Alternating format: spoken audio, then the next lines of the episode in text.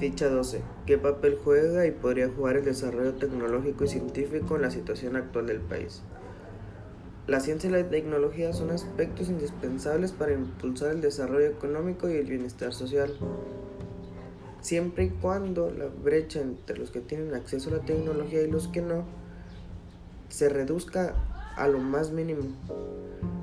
Eh, esto es algo que yo pienso que el gobierno tendría que tener bien presente, ya que la ciencia y la tecnología es de mucha ayuda para muchas cosas. Por ejemplo, impulsar la, la investigación científica significa atajar problemas locales de aquí del país de la manera más certera y más eficiente. Deberían de tener bien presente la ciencia y la tecnología, no sé, invertir más la ciencia y la tecnología para desarrollar más cosas y que la ciencia y también la tecnología lleguen a más personas o lleguen a las personas que aún no ha llegado.